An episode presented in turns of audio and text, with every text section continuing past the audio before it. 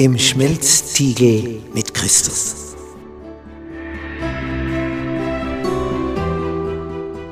Bist du schon einmal in einem Stahlwerk gewesen, wo Stein so erhitzt wird, dass er zu schmelzen beginnt?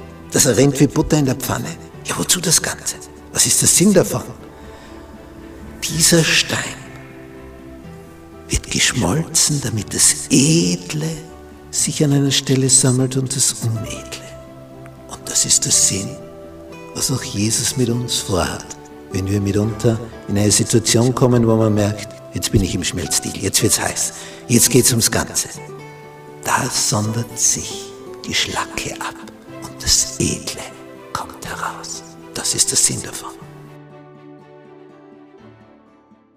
Gnade sei mit euch und Friede von Gott unserem Vater und unserem Herrn Jesus Christus.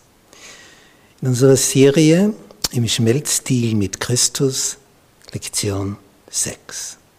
Kämpfen mit vollem Einsatz. Unser Merktext für diese Woche, er steht im Kolosserbrief des Apostels Paulus in Kapitel 1, Vers 29.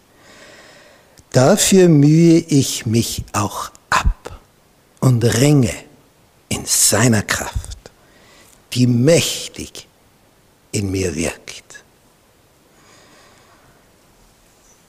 Paulus war ein mächtiger Mann, nämlich mächtig in seiner Verbindung zu Christus. Und das wurde sichtbar, spürbar. Und er war sich dessen bewusst ich ringe in der Kraft Jesu. Das war sein Programm. Wie geht das? Sonntagabschnitt, der Geist der Wahrheit. Im Johannesevangelium Kapitel 16 erfahren wir ganz bedeutsame Worte Jesu, denn es ist das letzte Abendmahl, das letzte Beisammensein vor der Kreuzigung. Und da hat Jesus Worte von sich gegeben von unwahrscheinlicher Tragweite. Und wir lesen ab Vers 5. Jetzt aber gehe ich hin zu dem, der mich gesandt hat. Damit wird also schon klar, von wo er kommt. Und dorthin geht er wieder zurück. Daraus resultieren ja die wichtigsten Fragen im Leben. Woher komme ich? Und wohin gehe ich? Und wozu bin ich da auf diesem Planeten? Und wenn man auf diese drei Fragen keine tiefgründigen Antworten hat, dann ist alles sinnlos. Wo komme ich her? Von Gott. Wo gehe ich hin? Zu Gott. Wozu bin ich da? Um ein Leben zu seiner Ehre zu führen.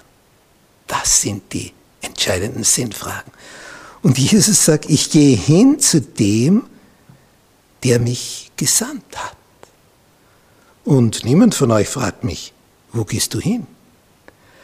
Doch weil ich das zu euch geredet habe, ist euer Herz voll Trauer, weil es um Abschied geht.